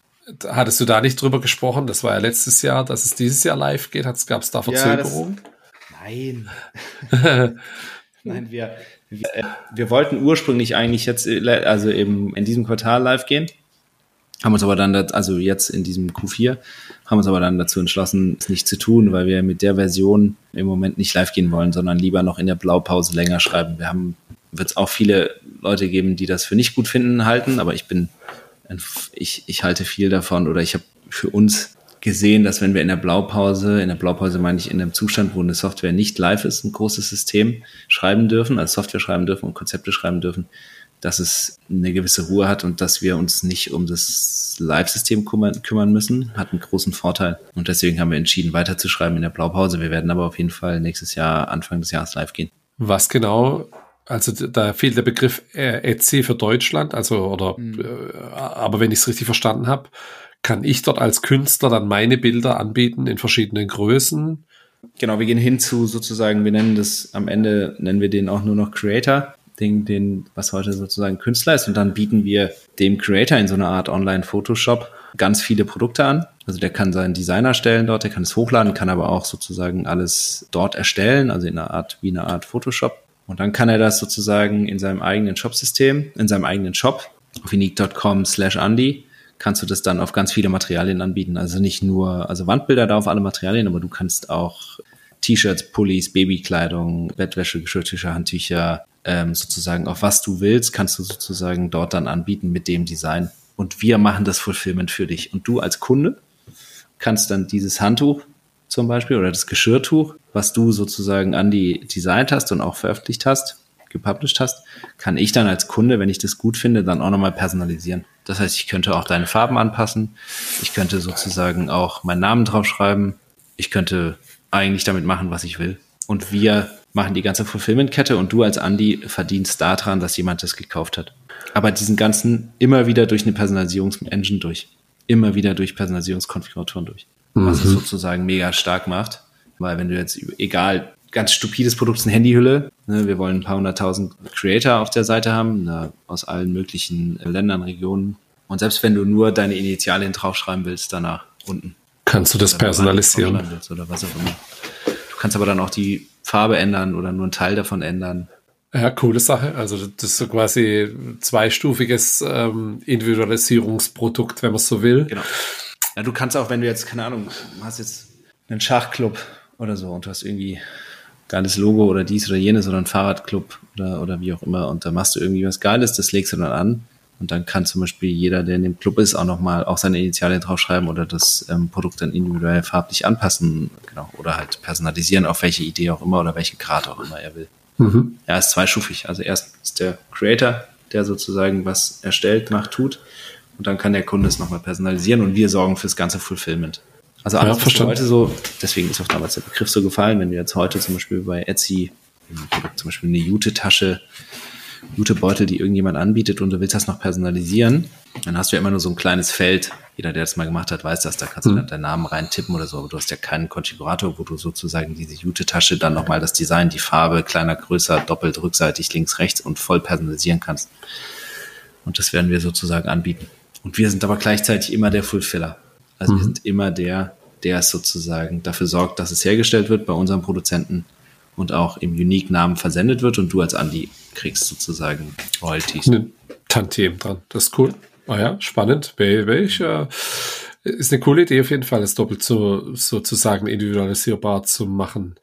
Eine Frage muss ich jetzt stellen, weil ich bin ja auch Konzernarbeiter und da interessiert mich jetzt, schafft man es in der Größe, der ihr seid, wenn ihr ein Unternehmen zukauft, die berühmten Synergien zu heben zwischen den ähnlichen Geschäftsmodellen? Das ist eine gute Funktioniert Frage, da könnten wir einen ganzen Podcast drüber machen. Ja. Lass mich so sagen, die Produktion konnten wir natürlich sofort die Synergien hebeln, keine Frage. Unique hat früher nicht, äh, hat auch schon bei uns produziert, aber nicht alles, einen kleinen Teil damals, äh, nicht einen kleinen, aber so 30 Prozent und 60 Prozent hat es woanders herstellen lassen, hat es selber gekauft, ne, wie auch immer. Natürlich war das für uns super einfach zu hebeln. Also nicht super einfach, aber hm. alle Produkte sozusagen werden bei uns hergestellt. Das heißt, da haben wir auf jeden Fall schon mal Synergien gehabt in der Produktion, weil wir eine gewisse Anzahl an Artikeln mehr produzieren konnten.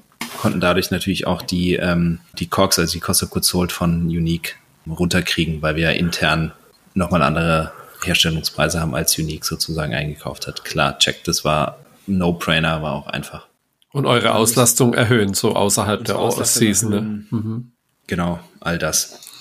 Und, und das ist auch das, was wir jetzt bei dem Marktplatz dann eben tun. Deswegen ist Unique im Moment noch läuft das alte System. Das wird komplett, switchen wir das und dann gibt es das alte auch nicht mehr. Da wird es dann auch viel, viel mehr Produkte eben geben. Und dann haben wir natürlich die ganzen Synergien rund um, um Service zum Beispiel. Das können wir, das haben wir auch natürlich gehebelt sozusagen. Wir machen Service aus der, aus der, äh, aus einer Gruppenfunktion heraus. Das heißt, bei uns ist der Service in der Holding sozusagen angesiedelt und die Teams machen für die jeweiligen Marken Service, aber die können sich untereinander natürlich auch aushelfen, weil am Ende verkaufen wir immer ähnliche Produkte. Das heißt, da haben wir auch gewisse Synergien, die wir hebeln können. Dann haben wir im ganzen Performance Marketing natürlich auch Synergien, also nicht wirklich Synergien, aber so, dass wir zumindest Expertise in der Gruppe haben oder hatten oder haben, im Sinne von, dass wir dort auch helfen könnten und erstmal unsere Best Practices draufsetzen können. Aber unter uns natürlich kaufst du dir eine andere Kultur ein. Kannst du eine Kultur so schnell integrieren? Nein. Kannst du überhaupt von dem jeweiligen Mitarbeiter verlangen, diesen Weg mit dir zu gehen? Auch nein. Hat es dann Konsequenzen? Ja, weil du nicht alle mitnehmen kannst auf die Reise. Weil viele haben ja damals irgendwo unterschrieben, was nicht, sagen wir mal, der MyPoster-Gruppe gehört hat, sondern damals eben einen anderen Eigentümer hatte. Und der andere Eigentümer hatte andere Visionen, andere Ideen und der jeweilige Mitarbeiter hat damals dort unterschrieben und dafür gebrannt. Und wir ändern das jetzt. Wir ändern sowohl sein Geschäftsmodell als auch andere Werte. Ein, ich sage jetzt mal knallhart, ein Unternehmen wie unseres, was keine Investoren hat, Inhaber geführt ist, extrem werteorientiert handelt, agiert total anders als ein sehr stark VC-getriebenes Unternehmen. Es denkt langfristiger, hat aber auch einen ganz anderen Fokus auf Geld verdienen, auf vielleicht auch, was der generelle Sinn überhaupt eines Unternehmens ist, warum es es überhaupt gibt und was unsere soziale Verantwortung in dem ganzen Gebilde ist. Von daher ist es, glaube ich, trügerisch oder haben wir auch nie geglaubt, dass wir alle mitnehmen können wir, wir, wir, wir durch die Change-Kurve. Ja, das denke ich ja. Sehr ausführliche Antwort. Ich glaube, das, das Mindset ist auch ein bisschen anders. Ja, ist klar, ist auch. Wir müssen ja auch irgendwann mal zum Ende kommen, aber ich fand es eine interessante, interessante Frage, deshalb hatte ich es mir notiert. Ich glaube, das ist halt kulturell schon anders und deswegen hat es mich interessiert, ob das dann besser klappt, wenn das Setup an sich kleiner ist. Ne? Also gibt es ein populäres Beispiel da aus den USA. Hier Google hat ja hier Waze gekauft, hier diese Karten-Navigationsgeschichte. Mhm. Und die lief, glaube drei Jahre nach der Akquise immer noch in AWS und nicht in der Google Cloud. Ne? Also auch die bekommen es nicht hin, sowas rüber zu migrieren, obwohl es ein Konzern dann am Ende ist. Und deswegen interessiert mich das. Es gibt noch Art Photo Limited bei euch in der Gruppe und Kartenliebe. Äh, kannst du ein, zwei Sätze noch zu Kartenliebe sagen? Hast du ein bisschen was ja, erzählt? Gerne. Also Kartenliebe ist entstanden eigentlich damals heraus, dass wir, als wir diesen Fotobuchkern geschrieben haben und dann haben wir gemerkt, wir haben daraus dann mehr, eben mehrere Konfiguratoren gebaut, die auf die jeweiligen Produkte dann immer individuell angepasst sind, wie jetzt ein Collagendesigner, also immer diese Mehrfotoprodukte, die wir da haben. Und dann haben wir irgendwann gemerkt, dass wir relativ nah an Karten, an der, oder sagen wir mal, an dem Sinn, was sich Menschen wünschen, um eine Karte zu personalisieren. Und haben dann lange überlegt, ob wir das in der MyPost abbilden. Das wollte ich aber dann damals nicht. Ich wollte äh, eine eigene Marke dafür haben und ich wollte eigenen Fokus, weil ich auch von der Zielgruppe her eine total andere Person anspreche als bei der MyPoster. Und dann haben wir die Kartenliebe ins Leben gerufen haben auch lange programmiert. Also ich glaube damals, bis wir live gingen, mindestens ein, dreiviertel Jahre. Und dann nochmal oben drauf, bis wir dann live gingen, also von Gründungsdatum bis dann Go Live. Bei Unique sind wir jetzt im zweiten vollen Jahr, also gibt es noch einen Tick länger nochmal, aber es ist auch nochmal ein Tick komplexer. Obwohl wir so viel Vorkonfiguratoren-Know-how haben. Und haben das dann zum Glück ehrlicherweise gelauncht nach Corona. das war, weiß ich nicht. Manchmal hat man halt einfach Glück im Leben weil natürlich während Corona diese ganzen Anlässe äh, natürlich nicht stattgefunden haben für das, was wir haben. Und es ist ein sehr anlassgetriebenes Geschäft, also Hochzeitskarten, Weihnachtskarten, Geburtskarten, Taufkarten, Trauerkarten, all das, was sozusagen hochpersonalisiert werden muss. Und sind dann gelauncht und waren von vornherein, von vornherein extrem erfolgreich, muss ich tatsächlich sagen. Wir haben natürlich auch einen wahnsinnig tollen Geschäftsführer, der von Anfang an mit dabei war, der Stefan, der das ein unfassbar gutes Team hat und das ganz toll macht. Und haben dann relativ schnell gemerkt, dass wir sehr viel oder sehr schnell konnten wir Fuß fassen, weil wir auch da aus einer Software-Sicht das getrieben haben. Also wir haben das gar nicht aus einer, man würde ja meinen, wir haben das aus einer Sicht getrieben, wir wollen jetzt auch Karten verkaufen, überhaupt nicht. Wir haben einfach für uns entschieden, okay, guck mal, das können wir eigentlich mit Software lösen, das Problem. Haben uns dann im Kartenmarkt umgeschaut und haben gesehen, okay, die können eigentlich alle nicht ganz so gut personalisieren wie wir. Und es müsste eigentlich ein Vorteil sein, wenn wir das in den Markt reingeben. Und so war es dann auch. Wir konnten dann sehr, sehr schnell relativ gut wachsen oder hervor, hervorragend und haben das dann auch sehr schnell äh, sehr profitabel bekommen, muss man auch okay. sagen. Ja, Glückwunsch. Also ist ja auch ein interessantes Geschäft. Und gibt es noch weitere, die ich jetzt auf der Liste nicht gefunden habe und nee. im Bundesanzeiger? Wir das haben, äh, nee, an, an, an Firmen, die tatsächlich äh, öffentlich auftreten, haben wir äh, eben äh, Printhouse, MyPoster, Unique, Art Photo Limited und Kartenliebe. Wie kriegst du das für dich alles unter einen Hut? Macht ein Teil dein Bruder, macht ein Teil deine Frau? Habt ihr jetzt überall operative Geschäftsführer? Wie organisiert man das so? Ja, wir haben Ziel ist eigentlich in jeder GmbH operative Geschäftsführer. Im Moment haben wir überall operative Geschäftsführer bis auf Printhouse im Moment, also die Produktionsgesellschaft. Da suchen wir gerade noch jemanden. Da hatten wir jemanden, der hat uns äh, leider aus familiären Gründen verlassen. Richtig guter. Mm. Und da suchen wir noch. Und das ist schon die Idee. Also wir können das nur, weil wir operative Geschäftsführer haben. Bei Unique ist es jetzt so, dass ich äh, mit der Pippa das noch sehr eng mache. Also ich begleite diesen ganzen äh, Neubau, Umbau, Relaunch sozusagen. Das macht mir auch Spaß, das ist da, wo ich sage, auch meine Stärken sind. Und ich habe mir dieses Ding halt auch ausgedacht. Und das ist schon auch ganz gut, wenn ich, wenn ich mit dabei bin. Und sonst sind wir, versuchen wir Sparing-Partner zu sein zu den Geschäftsführern und sind sozusagen, ja, oben, oben ist falsch, weil wir sind voll operativ. Also wir sind überhaupt keine jetzt, also ich habe zwölf Meetings am Tag. Mhm. Also meine Frau auch. Also, und ich teile mir das sozusagen alle mit meiner Frau. Mein Bruder führt schon historisch nicht, nicht so viel Personal. Und der ist aber auch mit uns in der Holding und der ist der, der eigentlich der perfekte Sparring-Partner für Anna und mich ist der einfach alles durchdenkt und dann auch nochmal den Finger in die, in die Wunde steckt, wo es weh tut und die Fragen stellt. Ist das so auch das Erfolgsgeheimnis dann von, von eurer Firma und eurem Konstrukt, dass ihr das als Familie macht? Mit Sicherheit. Also zumindest, wieso wir, ich würde sagen, bis heute dahin gekommen sind, wo wir sind, war schon so, dass wir damals zu dritt waren. Du weißt es selber, man, jeder, der Geschwister hat, man streitet sich auch krass mit denen und vielleicht auch mal mit einer Frau. Aber man hat natürlich ein extremes Vertrauen. Das heißt, jeder Streit ist auch innerhalb von, bei uns zumindest innerhalb von einem Bier auch wieder vergessen. Also spielt keine Rolle. Es hat ja keine, man, man hat ja keine, zumindest bei uns so finde ich, oder ist bei uns so, so familiär hat man ja keine das ist ja nicht nachtragend. Ich bin generell sowieso kein mhm. nachtragend, aber gerade bei einer Familie ist man ja auch nicht nachtragend. Man vergisst das ja unter Geschwistern immer super schnell. Und so konnten wir dann von Anfang an in unterschiedliche Richtungen loslaufen. Also meine Frau kam ja schon 2014, 13, 14 mit dazu und die hat sich von vorne damals auch schon um die Produktion gekümmert. Ich musste mich gar nicht um Produktion damals kümmern und konnte eigentlich die MyPoster skalieren und Marc konnte sich um IT und Einkauf kümmern damals schon.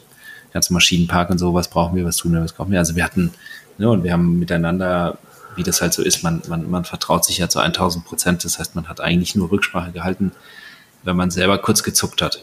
Und das machen wir heute auch noch so. Also wir haben alle unsere Entscheidungsfreiheiten logischerweise. Wir treffen uns in der Geschäftsführersitzung einmal alle zwei Wochen im Moment, glaube ich, oder drei Wochen nur noch. Also in der Holding-Geschäftsführersitzung. Und sonst macht eigentlich jeder seinen, seinen Bereich. Und wenn er mal wirkt, also mir geht das schon so. Manchmal denke ich so, boah, weiß ich jetzt nicht, ob ich der Beste bin. Obwohl ich das entscheiden dürfte, weiß ich nicht, ob ich jetzt der Beste bin, der das entscheiden sollte. Und das mag teilweise gar nicht der an, an dem Thema liegen, sondern weil ich sozusagen mich als Person und meine, sagen wir mal, wenn man mich datengetrieben anschaut, meine Werte so kenne, dass ich weiß, dass ich so spitz entscheide, weil ich vielleicht keinen, in der Sekunde keinen, ich bin so risikoaffin, dass, es, dass ich dann selber zu mir sage, okay, ist vielleicht ganz gut, wenn jemand anderes da mal nochmal drauf schaut. Und das mache ich dann auch so. Da, ich ganz, da haben wir, glaube ich, alle ganz gute Fühler, wann wir fragen und wann wir nicht fragen. Aber wir fragen jetzt nicht, also meine Frau würde mich jetzt nicht fragen, wenn sie, weiß ich nicht, Maschine kauft für ein paar hunderttausend Euro. Also das würde sie nicht. Macht mal einfach. So eine Idee gut. kommt die nicht. Ja, ja. Und wie, wie verhält sich das im Gegensatz dann bei den privaten Ausgaben? Da, da sind wir schon allein. Bis auf mein Wein, ich liebe Wein, da, da sind wir nicht allein. Aber sonst sind wir allein. Okay. Du, ähm, ja, ihr seid ja jetzt schon eine ganze Weile zusammen am Bootstrappen und wahrscheinlich sogar schon sehr viel länger, wie wir hier in Deutschland Begriff kennen. Was sind so für dich die, ja, die Fehler, die du gemacht hast, auf die du jetzt, an die dich heute noch erinnerst? Vor welchen würdest du dich selber warnen? Könntest du zurückreisen? Oh, gute Frage. Oder waren die alle für was gut?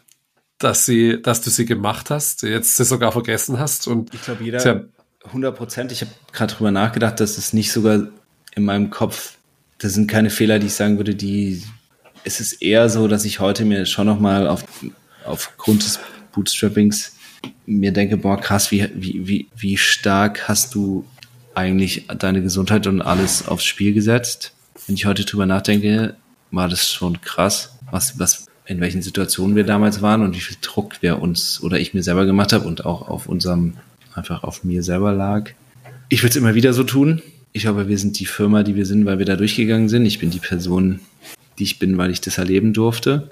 Aber du brauchst schon krass viel Durchhaltevermögen, um das zu tun. Weil es gab ganz, ganz viele Situationen da, da ähm, war es knapp. Da, Ja, Oder? knapp sowieso, aber da war es auch so knapp, dass einfach der Kopf, du einfach gesagt hast, dass, dass der Kopf einfach auch nicht mehr wollte.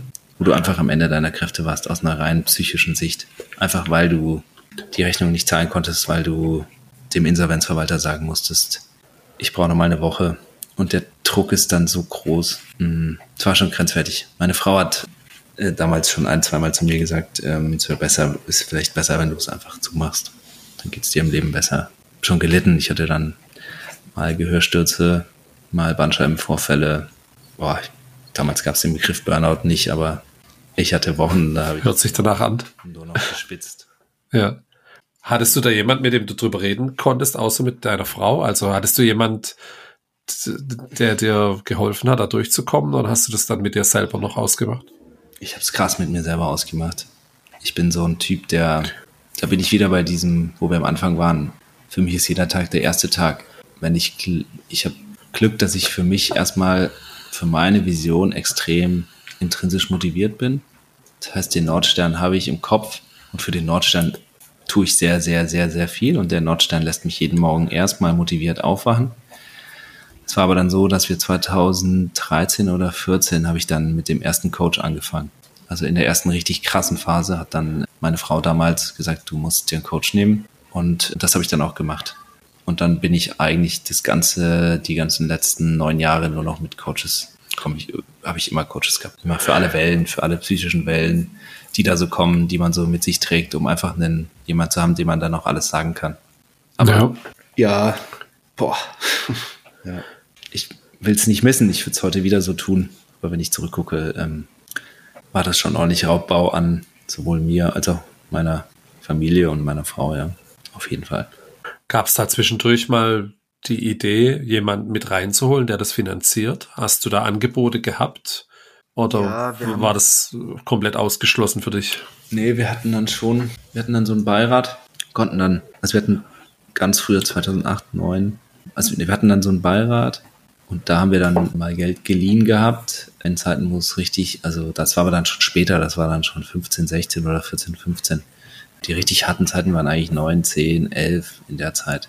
Als die MyPoster dann so ein bisschen gelaufen ist, hatten wir so ein Beirat, da haben wir mal ein bisschen was geliehen gehabt, was aber ja am Ende einfach auch nur ein, ein Darlehen war, ein kleineres oder größeres, wie man sieht heute damals. Ich hatte nie Angebote, aber das, ich war nie so wirklich vernetzt, Andi, muss ich auch sagen. Ich bin nicht so der Typ, der, ich war früher nicht auf irgendeinem so Dinner oder so. Ich habe einfach nur gearbeitet. Ich habe in meiner Bubble gearbeitet. Ich hatte eine Vision. Ich bin morgens aufgestanden, nachts ins Bett gegangen. Und dafür habe ich gearbeitet und dafür arbeite ich auch heute. Von daher war das nicht in meinem, war nicht, war nicht, war nicht Teil meiner Entscheidungsfindung tatsächlich. Ist es die? Aber da wieder in diesem krassen Unternehmer sein. Ja. Ich liebe es, Unternehmer zu sein und ich genieße jeden Tag diese Freiheit. Das ist für mich eine der größten Privilegien, die ich habe, dass ich dieses Unternehmen und dass wir dieses Unternehmen, wie es ist, dürfen wir einfach entscheiden, was wir damit machen, vor allem wie wir es machen und auch wie stark wir unsere Werte dann da reinbringen können. Das kannst du vielleicht beim VC-Finanzierten auch, aber bin ich mir nicht ganz so sicher. Dadurch ist man natürlich ein total wertegetriebenes Unternehmen, äh, wenn man diesen Aufbau hat. Und das ist was, was aus so einer DNA für uns heute Gold wert ist. Du siehst ja jetzt auch den Unterschied zu, zu, zu Unique dann wahrscheinlich oder hast gesehen, wie das am Anfang, du hast ein bisschen erzählt. Absolut. Ich würde jetzt, ne, ich habe nur eins gesehen, ich würde jetzt nicht sagen, eins ja. ist wie alle anderen, aber das, was wir gesehen haben, ist äh, wie Äpfel und Birnen. Mhm. Ich würde trotzdem jedem empfehlen, das so zu tun. Mhm. Ich würde jedem empfehlen, zu, einfach auch nochmal darüber nachzudenken, brauche ich wirklich Venture Capital? Und das Problem ist ja auch, dass heutzutage das extrem gehypt ist, Venture Capital Geld zu nehmen. Also du hast ja auch mit ein, zwei so, so Don't Get Me Wrong, ich finde es auch cool, das zu lesen und so. Aber trotzdem wird ja das VC, wenn ich jetzt, wenn irgendjemand eine Finanzierungsrunde macht, wird das ja total gehypt. Mhm. Das ist ja überall, das, wenn du 100 Millionen race oder lass es nur fünf sein, ist es schon sozusagen, wird das überall geschrieben, cool, cool, cool. Und auf die Frage zurückzukommen, ich würde dann am Ende schon jedem wieder sagen, guck halt einfach mal, ob dein Geschäft und wenn es einen Tick langsamer wächst, und das würde ich auch noch nicht mal unterschreiben, dass es deswegen langsamer wächst, weil du kein Venture Capital hast. Auch das, glaube ich, ist ein Trugschluss. In vielen Fällen, es gibt Geschäftsmodelle, check, da brauchst du Venture Capital, da brauchst du krass viel Geld, weil du innerhalb von kurzer Zeit skalieren musst. Aber viele Geschäftsmodelle können auch anders überleben und du kannst dann nochmal ganz anders fokussieren, wenn du nicht ganz so viel Geld hast. Zumindest meine Erfahrung, mein Learning oder meine nicht Learning, ich hatte ja nicht, aber mein meine, mein, mein, mein Take. Ähm, und dann bist du halt am Ende immer in diesem Driver Seat. Und es ist ja immer die Frage, für was gründest du ein Unternehmen? Und gründest du ein Unternehmen aus einer richtigen, weil du richtig, weil du ein Unternehmer bist, weil du Bock drauf hast, im Seat zu sein und weil du auch Mitarbeiter haben willst, die du zahlst, Familien, denen du eine Sicherheit gibst, Menschen, denen du helfen kannst. Wir können als Unternehmen ganz vielen unserer Mitarbeiter helfen, sei es mit, sei es mit Krediten, sei es mit, dass wir ihnen helfen, wenn sie Probleme haben in der Familie. Wir können einfach helfen. Ja, das ist ja Teil, Teil einer Unternehmenskultur, was du dir dann rausnimmst, wenn dir das Unternehmen selber gehört. Ähm, weil du einfach sagst, dafür nehme ich mir Zeit, das mache ich. Und ich glaube, viele, für viele ist dieses Geld aufzunehmen der vielleicht falsche Weg, aber es ist einfach sehr gehypt, so dass es natürlich dann auch attraktiv ist. Glaubst du, es entstehen bessere Produkte, indem man sich mehr drauf konzentriert, weil man das Geld zusammenhalten muss? Ich meine, du hast jetzt erzählt, ja. ihr, ihr habt jetzt zweimal zwei Jahre entwickelt an der Software. Das hätte ein Venture Capital finanziertes Unternehmen so wahrscheinlich nicht gemacht. Nach einem Jahr müsste rausgehen ja. und dann machen wir die Software mit dem Kunden besser. Ich würde sagen, ja. Mhm. Ich würde sagen, ja. Wir nehmen uns das einfach raus. Wir nehmen uns dann raus, dass wir noch weiter Verluste machen bei Unique und es einfach länger dauert aber wir dafür das geilere Produkt bauen. Und wir können das, weil wir keinem Rechenschaft schuldig bin, außer ich, mir, ich, ich und meinem Bruder. Und dadurch haben wir sozusagen diesen, wir haben da einfach keinen Druck auf der Seite. Und du bist ja, am Ende, am Ende ähm, dieses ist Unternehmertum doch irgendwie genau das, dass, dass du da weiter frei entscheiden kannst und dass du, dass du dann ja auch auf einmal alle Möglichkeiten der Welt hast, weil du Zeit hast. Wenn dein Unternehmen mal Geld verdient, hast du ja Zeit hast ja gar keinen Grund zu verkaufen. Im Gegenteil, du merkst ja irgendwann, dass du eigentlich, wenn du richtig gut arbeitest und wenn du dann noch so wie wir sehr softwaregetrieben bist, kennst du den Markt so gut, dass du sagst, boah, eigentlich so, wenn du dann guckst, was kann dich disrupten, ne? das guckst du ja dann immer wieder, wo kannst disrupten reinkommen, merkst du eigentlich, boah, krass, wie gut ich den Markt kenne und wie viele Vorteile ich dadurch habe, dass ich den Markt kenne und dass ich diese zehn Jahre Erfahrung in dem Markt habe. Das heißt, du wirst ja eigentlich immer besser in diesem Markt und du kannst den Markt eigentlich immer mehr verstehen und dann auch hoffentlich irgendwann beherrschen oder, oder, oder dominieren. Das heißt, du wirst es auch noch 10, 20 Jahre weitermachen und dann irgendwann wird es eine Familienstiftung übernehmen, das Geschäft? Oder gibt es überhaupt Pläne für die Zukunft? Es gibt keine Pläne für die Zukunft. Ich weiß auf jeden Fall, dass ich es nicht verkaufen werde. Wir wollen, ich glaube, wir sind erst am Anfang wir können noch richtig, richtig viel leisten und was richtig, richtig Geiles aufbauen als Unternehmen, jedes Unternehmen für sich, aber wir auch als Gruppe ähm, werden mit Sicherheit noch einige Sachen rausgründen, einige Sachen zukaufen. Werde ich das Unternehmen in 20 Jahren als Geschäftsführer der Holding führen? Das weiß ich nicht. Werde ich es meinen Kindern geben? Weiß ich auch nicht. ähm, aber ich weiß, dass ich es erstmal nicht verkaufen werde. Das weiß ich. Das weiß ich weil es mir einfach auch sau viel Spaß macht und weil ich am Ende denke, diese, die Chance, die wir haben aus dem Jetzt, wo wir sind, kann man so viel mehr machen. Und ich für mich keine, ich sehe erstmal, dieser Tag, wenn ich heute verkaufen würde, der Tag morgen würde mir keinen Spaß machen. Weil ich hätte wieder nichts. Ich hätte das, was mir Spaß macht, hätte ich, hätte ich sozusagen abgegeben und das ist Unternehmertum. Das hätte ich gewechselt gegen Geld. Und das ist für mich keine, das, das ist für mich kein Reiz. Für mich ist das andere reizvoll. Unternehmertum, was Geiles aufzubauen, mit, mit, mit, mit, mit Leuten was zu bauen, zu feiern, auch Misserfolge zu haben, auch mal zu lachen, zu weinen, harte Entscheidungen zu treffen. All das, das ist für mich das, was, was mir am Unternehmertum so Spaß macht und ja, wieso ich weiß, dass ich es erstmal nicht verkaufe. Das ist ein schönes Schlusswort, René. Da möchte ich jetzt auch keine weitere Frage mehr stellen. Ich finde es beeindruckend, was ihr da auf die Beine gestellt habt und wie, wie du das oder wie ihr das zusammen auch führt, aufbaut und was ihr da, was ihr da dahinter stecken habt, was Kulturantrieb, Verständnis vom Geschäft betrifft und ja, da kann man sich eine Scheibe von abschneiden. Ich drücke euch alle Daumen jetzt für das Weihnachtsgeschäft, äh, Black Week, Black Friday und was alles kommt. Singles Day war ja schon. Und äh, vielen Dank, dass du dir die ausführliche Zeit genommen hast hier für das offene Gespräch. Ich danke dir, Andi. Hat Spaß gemacht. Sehr gerne. Alles Gute dann. Vielen Dank. Okay. Ciao, mach's gut. Ciao. Ja, und das war auch schon wieder Folge 51 von Happy Bootstrapping und bald wird Happy Bootstrapping ein Jahr. Und ich habe mich auch sehr darüber gefreut, wie viele von den Hörerinnen mir Feedback geschickt haben oder auch Spotify Wrapped Übersichten wie viel Podcast-Minuten Sie von Happy Bootstrapping hören. Genau dafür mache ich das. Vielen, vielen Dank dafür. Auch danke für jegliches Feedback, das mich sonst irgendwie erreicht. So, nächste Woche hört ihr die Folge mit Tim Lampe von Wild Plastic.